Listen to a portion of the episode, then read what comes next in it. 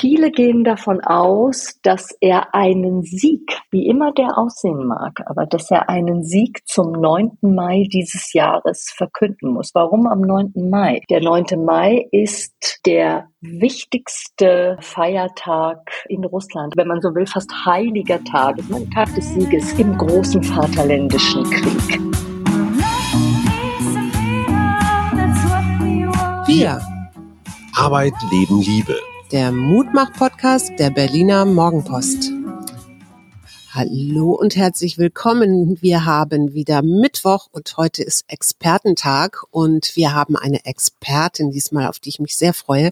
Hallo Katja Gloger. Schönen guten Tag, Familie Schumacher. Hallo liebe Katja. Suse hat ganz vergessen, dass wir der Mutmach-Podcast der Berliner Morgenpost das sind. Das stimmt. Ich war so aufgeregt, weil ich jetzt dich habe vor dem Mikrofon und weil wir kennen uns ja schon ganz lange eigentlich. Unsere Männer waren beide beim Spiegel. Du aber warst warst vor allen Dingen Korrespondentin des Sterns, hast zwei Bücher geschrieben, weil du unter anderem in Moskau für den Stern warst. Eins über Putin und eins über die deutsch-russische Beziehung. Da liegt natürlich nahe, dass wir dich unbedingt jetzt in unserem Mutmach-Podcast brauchen, damit du uns ein bisschen das Prinzip Putin erklärst, weil du auch eine der ersten warst, die überhaupt mit ihm Kontakt hattest. Wie war denn deine allererste Begegnung mit ihm? Naja, ob das Thema über das wir sprechen und die Nachrichten, die aus dem Osten kommen, ob die so richtig geeignet sind für den Mach-Podcast, ich weiß es nicht. Aber ich versuche mein Bestes.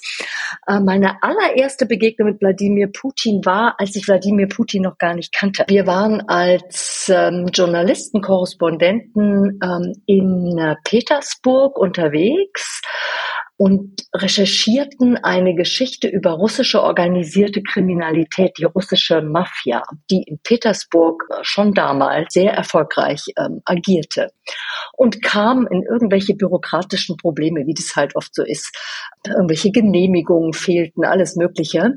Und wir wandten uns mit unserem Problem an die St. Petersburger Stadtverwaltung und dort an die Abteilung Nummer eins. Mhm. Die Abteilung Nummer eins war immer äh, die Abteilung, die äh, alle möglichen wichtigen Namen trug, aber es war immer die Abteilung, in dem der jeweils zuständige Geheimdienstoffizier saß.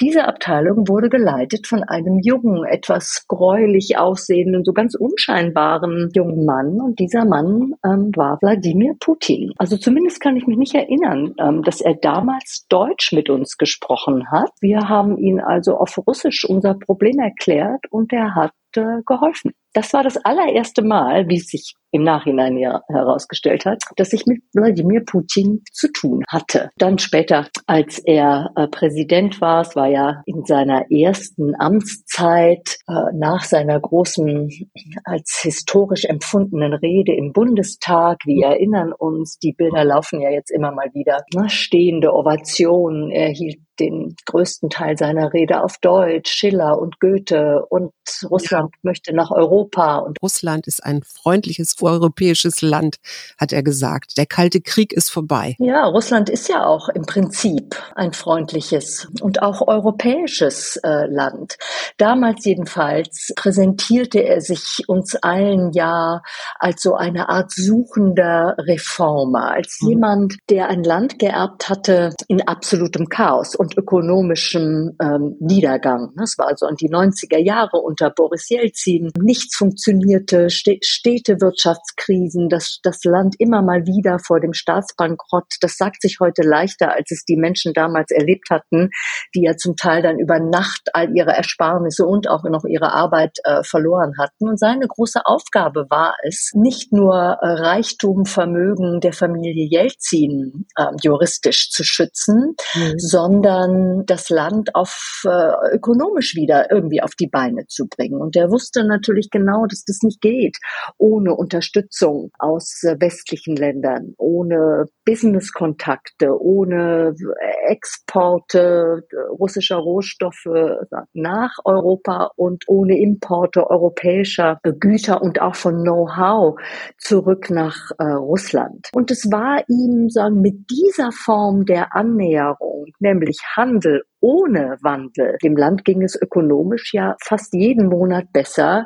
Für die Menschen in Russland die goldenen Jahre. Alles ging aufwärts ähm, und die Menschen hofften, dass sie sich nun eine Zukunft bauen konnten mit diesem, unter diesem Wladimir Putin. Und die Frage, die wir uns jetzt hier alle stellen, vor allem wir Unkundigen, siehst du als Putin-Versteherin im besten Sinne da sowas wie eine gerade Linie seitdem? Also hat er erst ein Land aufgebaut, um dann wieder zu expandieren, so Richtung Großmacht? Oder gab es irgendwo einen Bruch, wo du denkst, da ist er abgedreht? Ich bin so ein klein bisschen zögerlich, weil es natürlich eine komplexe und in Teilen ja auch widersprüchliche ähm, Entwicklung ist. Das, was wir nachvollziehen können, ist ja, dass es Putins ähm, Ansinnen von Anfang an gewesen ist, ähm, dieses Russland, was er immer als Großmacht auf Augenhöhe mit zumindest den Vereinigten Staaten empfunden hat, wenn nicht als eine wirklich gestaltende Weltgroßmacht, immerhin ja auch die größte Nuklearmacht der Welt, dieses Russland wieder auferstehen zu lassen, auch in seiner sagen, alten imperialen sozialen Form. Ähm, das war immer ein politisches Ziel und er hoffte am Anfang ja auch durchaus, dass ihm das gelingen könnte. Es war nur eine kurze Zeit, aber es war eine Zeit, in der ähm, der amerikanische Präsident George W. Bush, wir erinnern uns, derjenige, der dann den Irakkrieg vom Zaun brach, ihn auf seiner sagen, privaten Ranch in Crawford, äh, Texas empfangen hat. Äh, die, äh, die amerikanische Außenministerin damals Condoleezza Rice klimperte abends am Klavier und man saß am Kamin und war einander in Freundschaft zugetan. Wladimir Putin hoffte auch darauf, dass er nun als Präsident eines wiedererstehenden großen Russlands, dass er in den Kreis der Supermacht Vereinigte Staaten, aber auch in das, was sich ja am anderen Ende der Welt, nämlich in China tat, dass er da sozusagen wieder aufgenommen worden war. Und zugleich aber wuchs natürlich äh, die Enttäuschung darüber, dass die Vereinigten Staaten vor allen Dingen eben unter George W. Bush, ähm, dass die das ganz anders sahen. Wir erinnern uns, der Irakkrieg, die Freedom Agenda, ausgerufen von George W. Bush und seinem Vizepräsidenten Richard Cheney, nach der man Demokratie als einzige gültige politische Form nun in die ganze Welt tragen wolle. Und diese Enttäuschung und das damit verbundene Misstrauen, das ja in einem ausgebildeten Geheimdienstoffizier durchaus, ähm, sagen wir mal, hauptberuflich angelegt ist, das damit verbundene Misstrauen ähm, und dann auch ganz schnell sagen, das Urteil darüber, dass sich der Westen, die USA allen voran, aber eben auch all die Vasallen der USA, also so Länder, Deutschland beispielsweise, dass die sich letztlich ähm, gegen Russland und gegen ihn verschworen haben, um Russland klein zu halten, zu erniedrigen, immer weiter zu erniedrigen und am Ende sogar zu zerstören. Und diese Entwicklung, die ist im Lauf der vergangenen, sagen wir, zehn Jahre immer, immer stärker geworden. Und die Ukraine spielt dabei übrigens eine ganz wichtige, eine entscheidende Rolle. Das musst du natürlich jetzt sofort erklären, warum die Ukraine so eine wichtige Rolle spielt. Die Geschichte der Ukraine und äh, Russlands ist eine eng miteinander verwobene Geschichte, historisch, kulturell,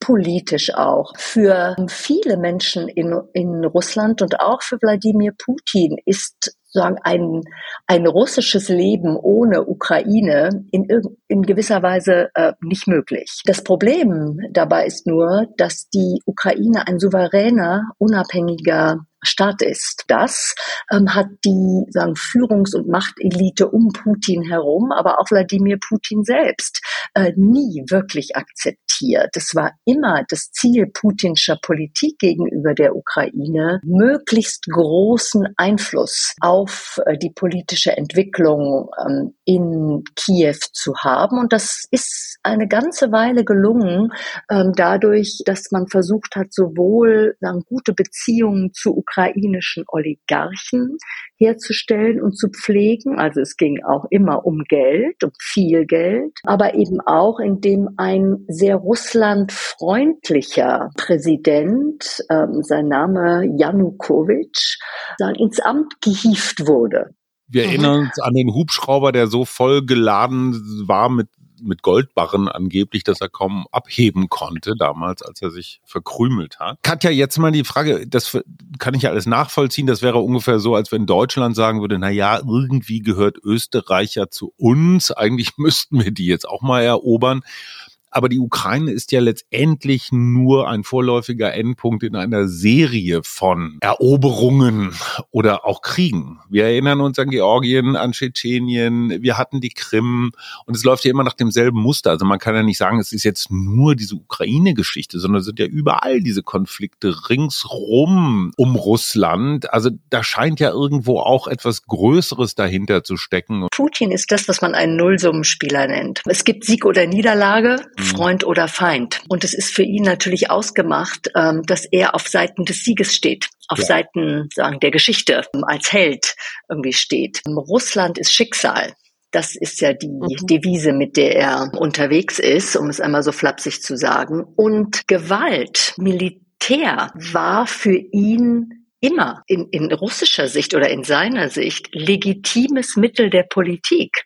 Also während wir in Deutschland unsere Friedensdividende nach dem mhm. echten oder vermeintlichen Ende des Kalten Krieges genießen, während wir uns natürlich in diesen Hoffnungen ergeben haben, na ja, Gewalt ist doch kein Mittel der Politik. Man kann doch politische Probleme äh, nicht mit Gewalt lösen. Das war für Putin überhaupt nie eine Frage. Militär und Gewalt zur Durchsetzung vermeintlich legitimer politischer und zunehmend auch geostrategischer Interessen. Und es war seit vielen Jahren irgendwie klar, auch das stimmt, auch war lange sagen, vor der, vor dem Beginn des Krieges in der Ukraine, der ja 2014 schon begonnen hat. Ähm, es war klar, dass zu den von Russland definierten sagen, geostrategischen Interessen das sogenannte nahe Ausland gehört. Und das sind im Grunde ähm, all die ehemaligen Sowjetrepubliken, Konflikten um Russland herum. Äh, du nanntest Georgien, Hajo, das ist so das klassische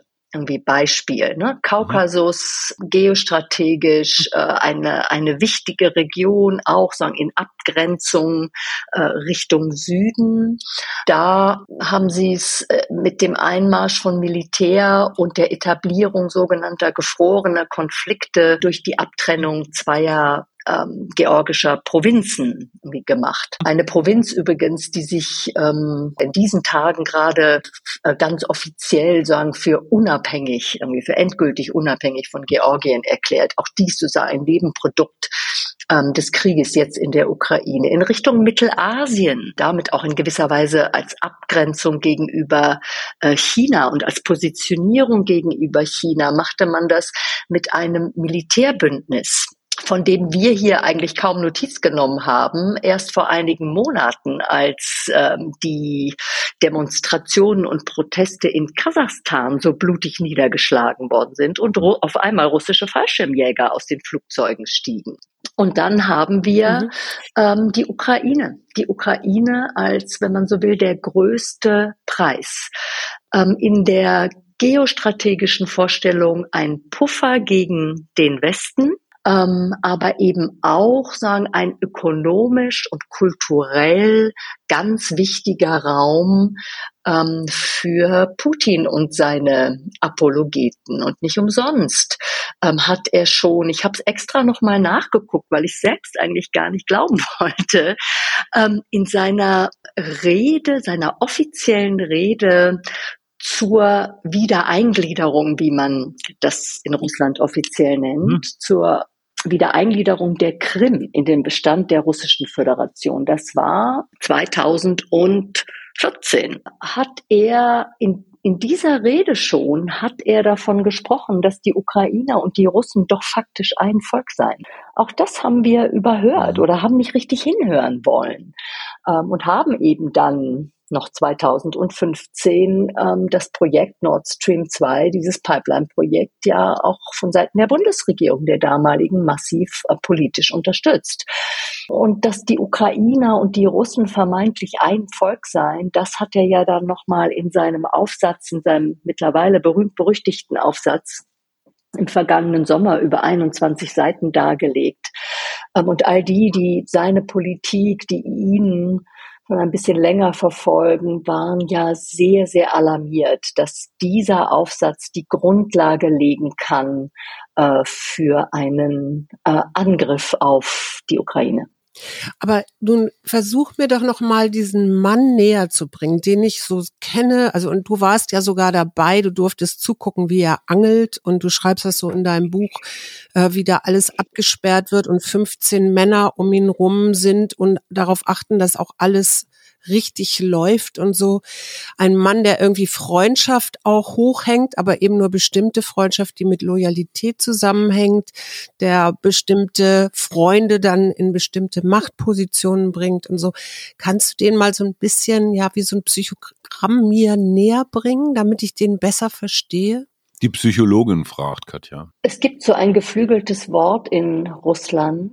Etwas freier übersetzt heißt es einen ehemaligen Geheimdienstoffizier, das gibt es nicht. Bisschen flapsiger. Einmal KGB, immer KGB. Das ist ähm, sicher etwas kurz äh, gesprungen.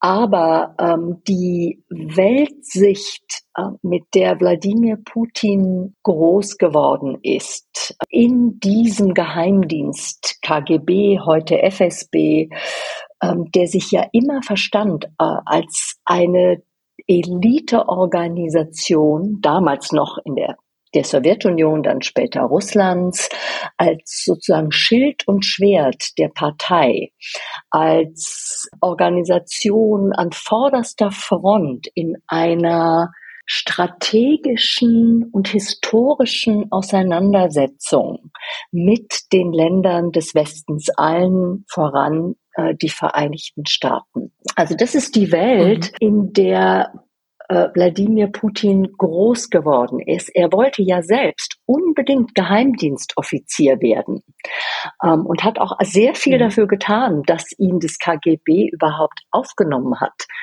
in seine Reihen damals. Ähm, all das, was mit dieser Welt sich zusammenhängt, Verschwörungstheorien, Desinformation als politisches Mittel, ähm, Misstrauen und auch eine absolute und verschwiegene Loyalität untereinander. Diese Form sagen, der Loyalität die man hat, sozusagen eine Loyalität für immer, die hat er ähm, sagen, über sein gesamtes Leben, und er wird ja 70 Jahre alt dieses Jahr, hat er gepflegt. Und sie haben ihm auch sehr dabei geholfen, Karriere im System zu machen. Sie haben ihm mhm. ähm, sehr dabei geholfen, sagen, seine Macht als Präsident äh, dann zu sichern und, ähm, und immer, immer weiter zu festigen. Das Problem dabei ist allerdings, äh, dass dieser Kreis der loyal Ergebenen oder sozusagen der loyalen Vertrauten und, und am äußeren Ende dieses Kreises, wenn man so will, oder dieser Kreise, die sich um die Sonne Wladimir Putin drehen, ist dann so jemand wie Gerhard Schröder. Aber der ist sozusagen eher am äußeren Rand. Ähm, das Problem ist, wenn mhm. diese Kreise so fest sind, ähm, dass natürlich irgendwann Realität Widersprüche, Kritik, missliebige, vermeintlich missliebige Fakten, ähm, dass die ähm, gar nicht mehr ins Zentrum äh, vordringen können. Also derjenige, der am Ende nur noch auf die hört, die ihm ohnehin loyal ergeben sind, die auch seine Welt sich teilen, der kann möglicherweise den Bezug zur Realität verlieren. Und das ist ja einer der Erklärungsversuche, warum all sagen, das, was er mit der Ukraine vorhatte, der Blitzkrieg, innerhalb von drei Tagen steht die russische Armee ruhmreich und siegreich in Kiew. Äh, Zelensky flieht ins Ausland. Die Ukrainer stehen mit Fähnchen am Straßenrand und freuen sich über die Befreier. Ne? Das gehörte, glaube ich, auch noch zu zu dieser Story dazu? Durchaus. Es steht mir nicht zu und nicht an, ähm, wirklich darüber urteilen zu können. Glaubte Putin oder glaubt Putin und glauben seine Propagandisten um ihn herum. Es ist ja nicht nur Putin, es ist der Verteidigungsminister, es ist ähm, der Außenminister, es ist der Vorsitzende des Föderationsrats und, und, und. Also glauben Sie dem, was Sie da äh, verbreiten oder ist es, äh, ist es nur, sagen, nur in Anführungszeichen, äh, grausamer und brutaler Zynismus in seiner perfidesten Form? Das weiß man, glaube ich, nicht so ganz genau. Ich zumindest weiß es nicht ganz genau. Aber dass sich äh, bei Wladimir Putin im Lauf der Jahre sagen, diese Sicht, dass man in einer historischen und schicksalhaften Auseinandersetzung mit dem Westen ist und dass Russland als immer weniger europäisches äh, Land, sondern als eine eurasische Macht mit einer ganz eigenen russischen Zivilisation seinen Platz in der Welt findet in einer neuen Weltordnung. Diese Sicht hat sich schon in den vergangenen Jahren immer, immer weiter durchgesetzt. Und ein paar Indizien dafür sind ja die wenigen Dinge, die wir wissen aus seinen Gesprächen, die er führt, mit, äh, geführt hat mit ähm, anderen Präsidenten, Bundeskanzlerinnen und einem Bundeskanzler, dass er über Stunden fast monologhaft immer wieder auch die gleichen Vorwürfe vorbringen. Die NATO-Osterweiterung, der Westen, der sich verschworen hat, die Ukraine, die in Wahrheit in seiner Sicht ein Projekt ist, das er Anti-Russland nennt, ein von westlichen Geheimdiensten gesteuertes Projekt Anti-Russland, das, und das ist jetzt ein Zitat aus seinem Aufsatz, das in seiner Anwendung, so schreibt er, dem Einsatz einer Massenvernichtungswaffe gegen Russland gleichkommt. Okay, damit ist jetzt quasi sein Weltbild gezeichnet, warum er diesen Krieg für sich, für sein Land legitimiert hat. Wir haben die offenbaren Kriegsverbrechen in Bucha mitbekommen. Die entscheidende Frage, die sich mir stellt, ist, müssen wir mit einer Eskalation rechnen, wie wir sie zum Beispiel in Syrien erlebt haben, dass es also jetzt weitergeht, dass also Putin relativ unbeeindruckt ist von westlicher Kritik und es als nächstes vielleicht Fassbomben, Giftgas oder irgendwie sowas gibt. Also gibt es sowas wie eine Eskalationslogik? Wenn Wladimir Putin, und dafür, davon können wir ausgehen, wenn er selbst davon ausgegangen ist, die Ukraine, die gesamte Ukraine in einem Blitzkrieg zu erobern, ein Marionettenregime einzusetzen und ansonsten den Osten der Ukraine, das Donbass und den Süden, den wichtigen Süden mit den, mit der Küste und den Häfen und dem Zugang, dem Landzugang dann zur Krim, ähm, dann möglicherweise dem, äh, der russischen Föderation wieder eingliedern zu können. Wenn er davon ausgegangen ist, dass ihm das gelingt und zwar äh, schnell, äh, schnell und brutal, ähm, dann sehen wir, das war eine strategische Fehleinschätzung. Aber genau, und jetzt, und, jetzt ähm, und wir wären alle, glaube ich, beruhigter, ähm, wenn wir wenn wir wüssten, dass ihn wenigstens sozusagen Nachrichten aus der Realität irgendwie erreichen. Ähm, wenn wir davon ausgehen, dass er ein Mann ist, der sich selbst auf historischer Mission sieht, wenn wir davon ausgehen, dass er selbst zunehmend glaubt, was seine Propagandisten sagen und vielleicht sogar auch dieser Überzeugung ist, dass es sich in der Ukraine um eine Ansammlung von drogenabhängigen Nazis handelt. Also so absurd das irgendwie alles klingt. Wenn er davon ja. ausgeht, dass, äh, die, dass dass die unabhängige Ukraine in Wahrheit das Werk amerikanischer Geheimdienste ist, ähm, dann kann es für ihn ja nur äh, den Weg Richtung Sieg geben. Ähm, und mhm. viele mhm. gehen davon aus, dass er einen Sieg, wie immer der aussehen mag, aber dass er einen Sieg zum 9. Mai dieses Jahres verkünden muss. Warum am 9. Mai? Der 9. Mai ist ähm, der wichtigste äh, Feiertag äh, in Russland, ein wirklich so ein heilig, wenn man so will, fast heiliger Tag. Es ist der Siegestag, ne, der Tag des Sieges im großen Vaterländischen Krieg.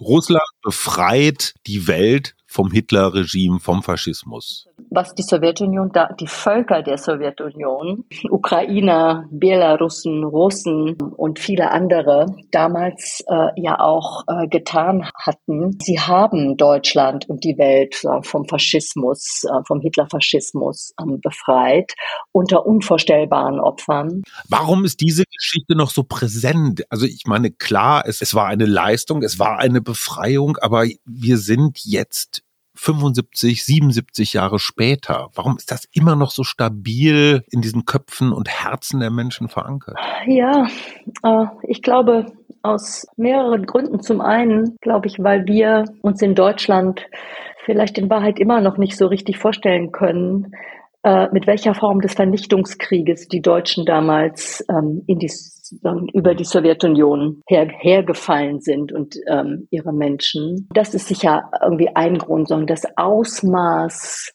des Todes, des Grauens und der Zerstörung ähm, ist, glaube ich, auch für uns immer noch wenig nachvollziehbar. Und wir haben ja auch alles getan, um das über Jahrzehnte zu verdrängen. Ne? Wir haben über Stalingrad mhm. geredet und die deutschen Kriegsgefangenen, die in furchtbaren Bedingungen äh, leben mussten, sterben, gestorben sind und überlebt haben. Aber mit dem, was wir den Völkern der Sowjetunion angetan haben, ähm, haben wir uns ja selbst Jahrzehnte nicht auseinandergesetzt. Das gehört ja auch zur Wahrheit. Also das Ausmaß dieses Vernichtungskrieges, äh, der Preis des Sieges in diesem Krieg, das ist sicher ein wichtiger Grund. Ein zweiter Grund ist ein identitätsstiftender Grund. Womit kann man sagen, die, soll ich das mal sagen, die Lehre der Seelen der Menschen, Lehre mit zwei E geschrieben, womit mhm. kann man sie füllen, wenn man doch weiß, sagen, über Jahrzehnte hat man äh, immer nur sagen, unter einem System von Gewalt und Unterdrückung gelebt, sowjetisches System. Wie kann man die Lehre der Seelen und Herzen füllen nach der Erfahrung mhm. des ja nicht Zusammenbruchs, sondern sagen der Implosion des der äh, Sowjetunion, als dann auf einmal irgendwie nichts mehr blieb? Mhm. Wie kann man diese Lehre füllen, wenn nicht mit einem Element, was sinnstiftend ist, und was all die Opfer, die vielleicht auch sagen, die Schuldgefühle, wie all das irgendwie vergessen lässt. Mhm. Und das war und ist der 9. Mai 1945, dieser Tag des Sieges, ein Tag übrigens, der von Putin und seinen Polittechnologen aus dem Kreml irgendwie sehr geschickt genutzt worden ist, patriotisch, propagandistisch, mit Pomp und Gloria irgendwie aufgeladen wurde. Paraden gab es, mhm. gab es lange, aber die Form der Paraden,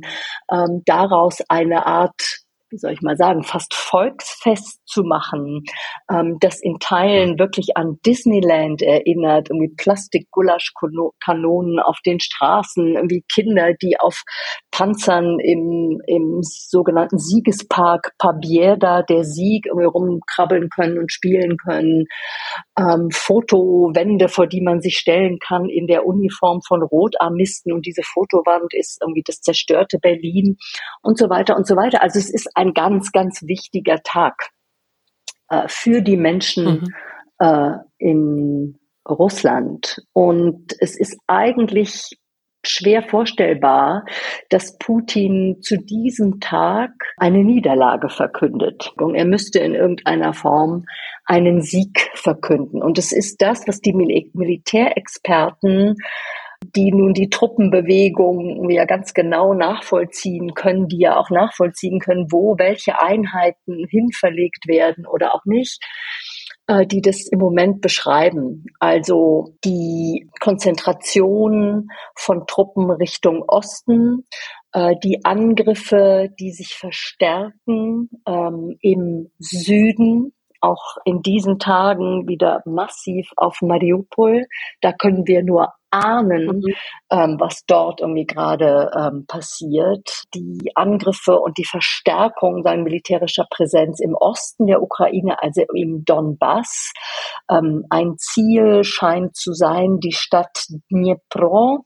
Die liegt, wenn man auf der Landkarte guckt, dann sieht man sie so irgendwie Richtung Donbass irgendwie liegen, diese wichtige Stadt. Wenn die Russen diese Stadt einnehmen, können sie damit ganz wichtige Teile der ukrainischen Armee aus dem Osten irgendwie abschneiden. Also es steht zu befürchten, dass die Lage vor allen Dingen im Osten und im Süden irgendwie weiter eskaliert und dass sie versuchen werden, mit aller Macht irgendwie dort militärische Fakten zu schaffen, um dann sagen, mhm. zumindest die Befreiung des, äh, die sogenannte Befreiung des Donbass äh, aus den Händen der sogenannten ukrainischen Nazis verkünden zu können.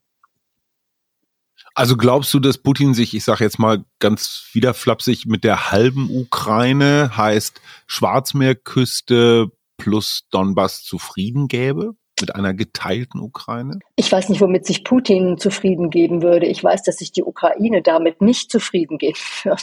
Jetzt bist du ja äh, auch viel nicht nur mit Putin unterwegs gewesen, sondern du warst ja vor allen Dingen äh, unterwegs und hast mit äh, den einfachen Leuten vor Ort auch gesprochen. Eigentlich wartet man doch darauf, oder wir hier jedenfalls, wir, wir sprechen immer heftigere Sanktionen aus äh, und wir erwarten doch irgendwie, dass dieses russische Volk irgendwann mal aufsteht und sagt, so stopp jetzt, was machst, machst du da mit unseren Söhnen, also die Mütter? Wieso passiert das nicht? Also wie, wie, wie kann man das erklären, auch psychologisch, was da gerade in, in der russischen Gesellschaft passiert? Nur einige Mosaiksteinchen in diesem komplizierten Bild, das sich da zusammensetzen lässt. In den 90er Jahren hatten die Menschen ja auf das gehofft, was man Demokratie nennt. Und sie hatten in gewisser Weise darauf gehofft, dass diese Demokratie irgendwie vom Himmel fällt.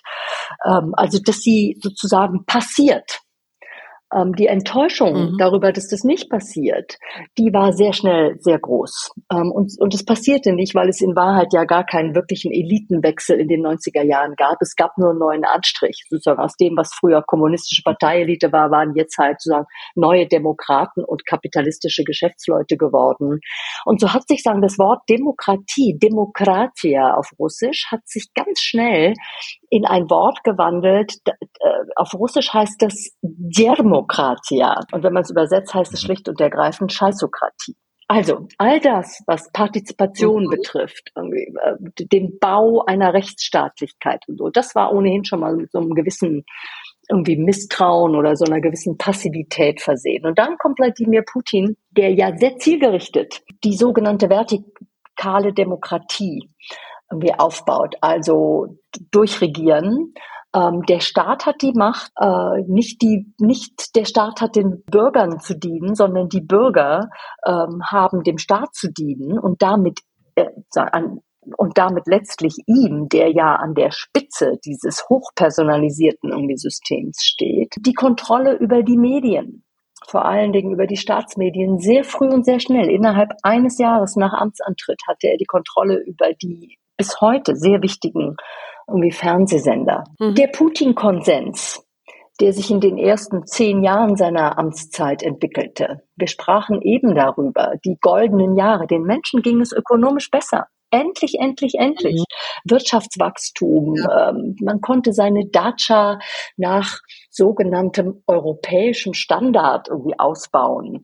Man konnte reisen. Man konnte in die Türkei in Urlaub fahren. Also eine goldene Zeit, die da vermeintlich anbrach. Der Deal war schlicht und ergreifend, ähm, Putin sorgt für Wirtschaftswachstum und Stabilität, auch politische Stabilität und dafür äh, fordern die Menschen keine mhm. Partizipation. Für, dafür lassen sie ihm politisch gewähren. Es, es war sozusagen ein Geschäft, das man miteinander irgendwie geschlossen hat. Und dann gab es eine kurze Zeit, in der ja vor allen Dingen jüngere Menschen die sogenannte kreative Klasse der Großstädte, also Moskau, Petersburg, Jekaterinburg, auf die Straße gingen. Das war 2011, 2012, scheint uns auch schon Ewigkeiten her, weil sie gesagt haben, na ja, dieser Putin, jetzt hat er uns irgendwie gesagt, nach zwei Amtszeiten ist verfassungsgemäß Schluss für mich, aber jetzt trete ich irgendwie doch nochmal an für eine neue Amtszeit. Und das empfanden sie, die jungen Menschen, dann auch internetaffin, gereist, gut gebildet, äh, sprechen Englisch. Das empfanden sie dann doch irgendwie als Kränkung und als Demütigung und wollten sich das nicht gefallen lassen. Und es sind irgendwie Hunderttausende sind auf die Straße gegangen. Und das war für Wladimir Putin eine ganz, glaube ich, entscheidende Lektion, dass er so etwas ähm, sagen Unmut, Kritik ähm, nicht mehr ähm, äh, zulassen wird, auf gar keinen Fall und schon gar nicht in ähm, organisierter Form. Also seit zehn Jahren mindestens haben wir es mit massiv zunehmender Repression zu tun auf allen Ebenen. Gesetze, Medien. Wer heute demonstrieren geht äh, und selbst wenn er nur ein weißes Plakat hochhält, auf dem nichts steht, wird vorsorglich mal äh, festgenommen und erstmal auf die Polizeiwache äh, geschleppt. In der vergangenen Woche hat die letzte irgendwie unabhängige Zeitung, die berühmte Novaya Gazeta, de facto ihr Erscheinen eingestellt. Sie sagen, wir setzen unser Erscheinen aus bis zum Ende der Militäroperation, äh, der sogenannten Sonderoperation in der Ukraine. Aber Sie wissen in Wahrheit genau, es ist, ähm, es ist ihr Ende. Es gibt mhm. so gut wie keine, es gibt eigentlich keine unabhängigen Medien mehr im Land. Ein Tsunami an Propaganda der über die Menschen gespült wird, über eine atomisierte Gesellschaft, in der jeder letztlich ums eigene Überleben kämpft, äh, vorsichtig ist, wenn man Kritik äußert, dann nur in der Küche, in den sogenannten Küchengesprächen, die man übrigens schon zu sowjetischer Zeit geführt hat, dort, wo man leise sprechen kann, wo einen hoffentlich niemand hört. All diese Dinge zusammengenommen mhm. ähm, sind ja wie sind ja wie ein mhm. furchtbares äh, Gift. Und dazu kommt das Narrativ, das von Putin und den, den Staatsmedien oder den offiziellen Medien, all den Propagandisten ja, irgendwie so wunderbar, furchterregend wunderbar bedient wird. Dieser Verweis auf Nationalsozialisten, Genozid, die NATO, die angeblich irgendwie na, vor, ja, ja, ja, im, gefühlt schon vor den Moskauer Toren steht und ähm, Russland sagen, besiegen möchte. Das sind, das sind Worte, Narrative, die all das irgendwie zum Klingen bringen, was ganz tief unten ist in den Herzen der Menschen. Und es ist furchtbar und es funktioniert. Und die schließen ja irgendwo an diesem 9. Mai 45 auch an auf eine gespenstische Art und Weise. Aber eine Frage noch mal, was mich wirklich fasziniert und auch erschreckt. Man hat den Eindruck, dass Putin bei vielem, was er tut, immer noch einen Schritt voraus ist. Das heißt, wir, wenn ich das mal so sagen darf, Europa, die NATO haben immer das Gefühl, wir müssen auf irgendwas reagieren. Also es gibt Sanktionen, offenbar waren die schon irgendwie eingepreist, es gibt Strategien, den Rubel zu stützen, auf einmal sollen wir Gas und Öl in Rubel bezahlen. Ähm, jetzt werden ein paar Diplomaten hier in Deutschland ausgewiesen, auch das trifft Putin nicht wirklich. Also dieser Eindruck, dass er wie beim Schach eigentlich immer einen Zug voraus ist, Täuscht der? Gehört das zu seinen Geheimdienstfähigkeiten, uns in diesem Eindruck zu belassen? Oder gibt es irgendetwas, Stichwort, wir hören auf, russische Energieträger, Gas und Öl zu importieren? Gibt es irgendwas, was Putin wirklich zusetzen würde? Na, wir werden uns lange den Kopf darüber zerbrechen und hoffentlich in einer klugen und vernünftigen Weise irgendwie aufarbeiten, welche Fehler wir im Umgang mit Putin und Russland irgendwie gemacht haben. Er ist uns schlicht einen, einen Schritt voraus, weil er ja diesen Angriffskrieg auf die Ukraine begonnen hat und wir ja in gewisser Weise reagieren mussten. Er ist uns einen Schritt mhm. voraus, weil er uns alle sehr bewusst im Unklaren darüber lässt, wie weit er ähm, seine Eskalationsdominanz testen möchte. Immer wieder ja, sagen das, das zumindest rhetorisch gefährliche Spiel mit Nuklearwaffen. Der Westen, vereinnahmen uns jetzt mal alle unter diesem Stichwort, der Westen hat ja eine klare Entscheidung ähm, getroffen. Der Westen wird in diesem Krieg gegen die Ukraine nicht Kriegspartei im klassischen Sinne. Das ist eine Risikoabwägung,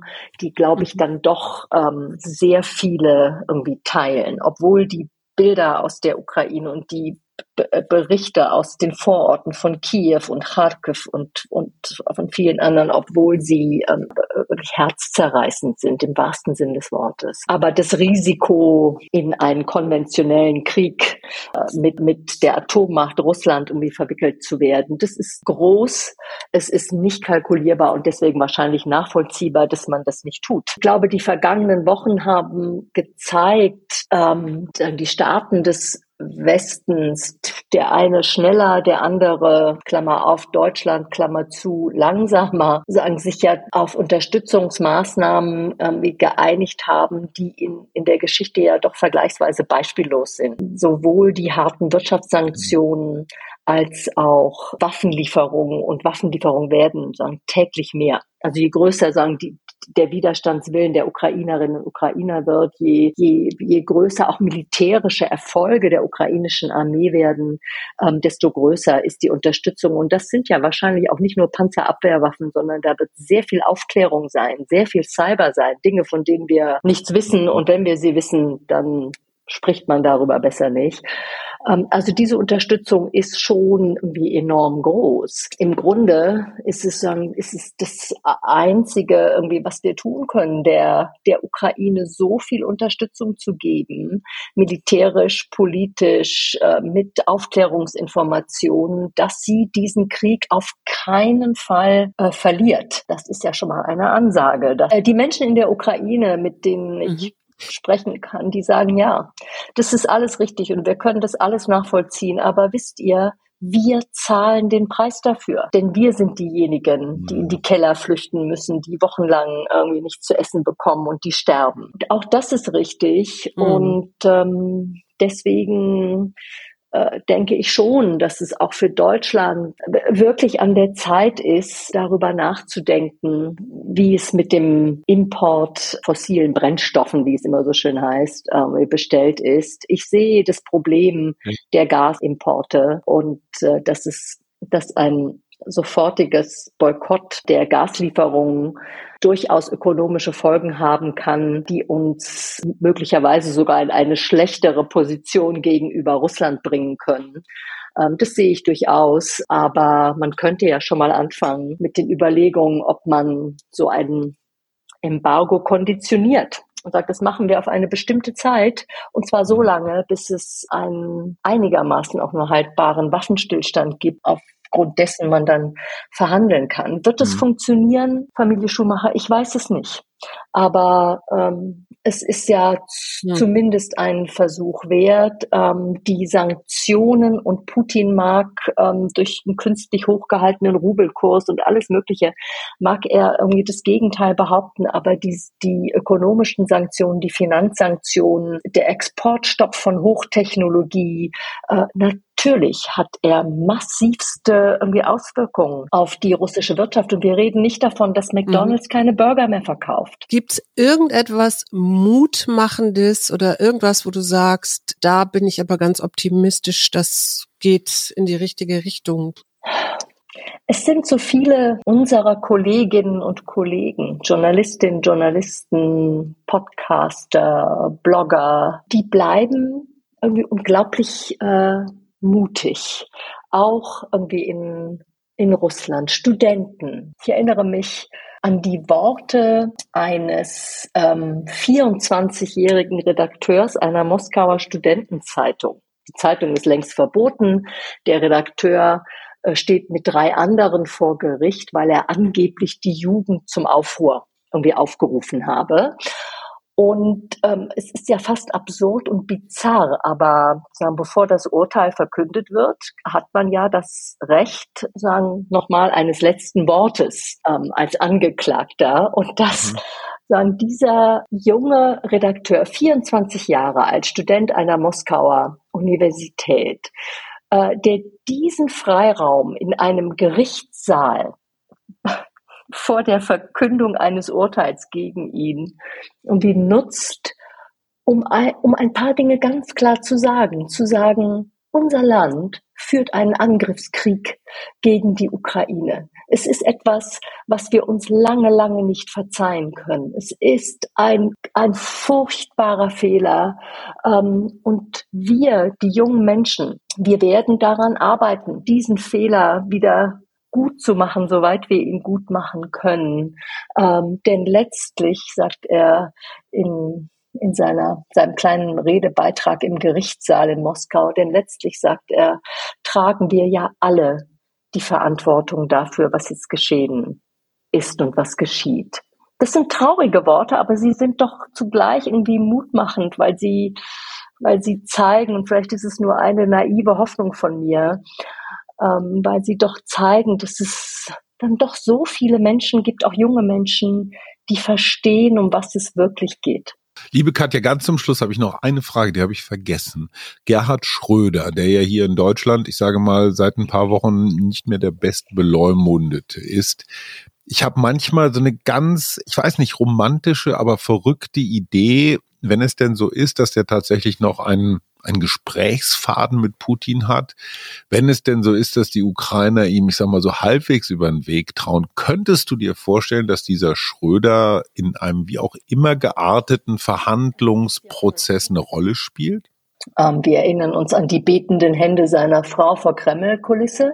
Ähm, es hat irgendwie nichts, nix, aber auch gar nichts genützt, zumindest von dem, äh, was wir äh, wissen. Er hat es ja versucht, offensichtlich mit, mit Wissen eines zumindest eines Teils der ukrainischen Regierung. Da könnten ukrainische Regierungsvertreter sagen, ihm als neutralem Vermittler, der die Interessen beider Seiten irgendwie verfolgt, äh, vertrauen?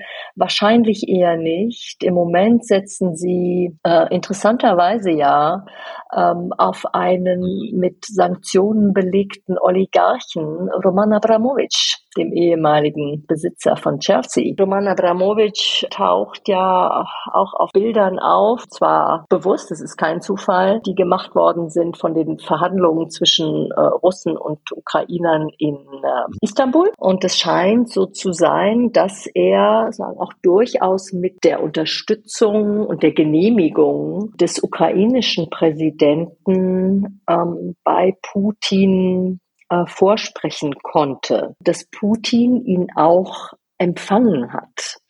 Die positive Interpretation äh, ist, dass Abramowitsch, dieser Oligarch, unter Sanktionen jetzt stehend und, und offensichtlich ähm, im Vermögen dann doch um ein paar Milliarden schon kleiner, aber in Wahrheit macht es natürlich wenig für einen wie ihn. Ähm, die positive Interpretation ist, dass äh, Abramowitsch Putin klar machen konnte, dass es sich beim ukrainischen Präsidenten nicht um einen drogenabhängigen Nazi handelt, sondern um den gewählten Präsidenten eines irgendwie souveränen Landes. Die negative Interpretation ist ähm, die angebliche Reaktion von Putin auf eine handschriftliche Notiz des ukrainischen Präsidenten an Putin, die er gelesen haben soll und dann gesagt haben soll, na ja, den werde ich verdreschen. Die Sprache kann er zumindest, ne? Also Joe Biden hat gesagt, äh, Wladimir Putin ist in Wirklichkeit ja ein Straßenschläger. Liebe Katja, ganz herzlichen Dank. Wir haben ganz vergessen darauf hinzuweisen, dass du auch im Vorstand von Reporter ohne Grenzen sehr aktiv bist, also dich ja für Kollegen in anderen Ländern unter deutlich schwierigeren Bedingungen einsetzt. Äh, großartig. Deine beiden Bücher über Putin, über Russland gelten unter Experten als das Beste, was über dieses Land und diesen Mann geschrieben wurde. Auch das wollen wir der Weltöffentlichkeit nicht verschweigen. Ganz herzlichen Dank für deine kundigen Worte. Ich habe eine Menge gelernt. Du auch? Ja, ich auch, definitiv.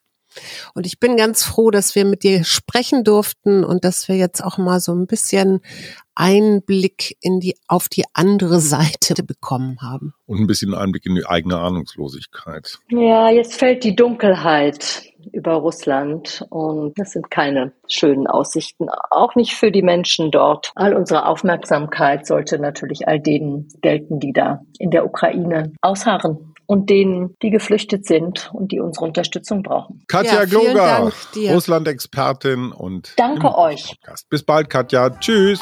Tschüss, danke. Wir. Arbeit, Leben, Liebe der Mutmach-Podcast der Berliner Morgenpost.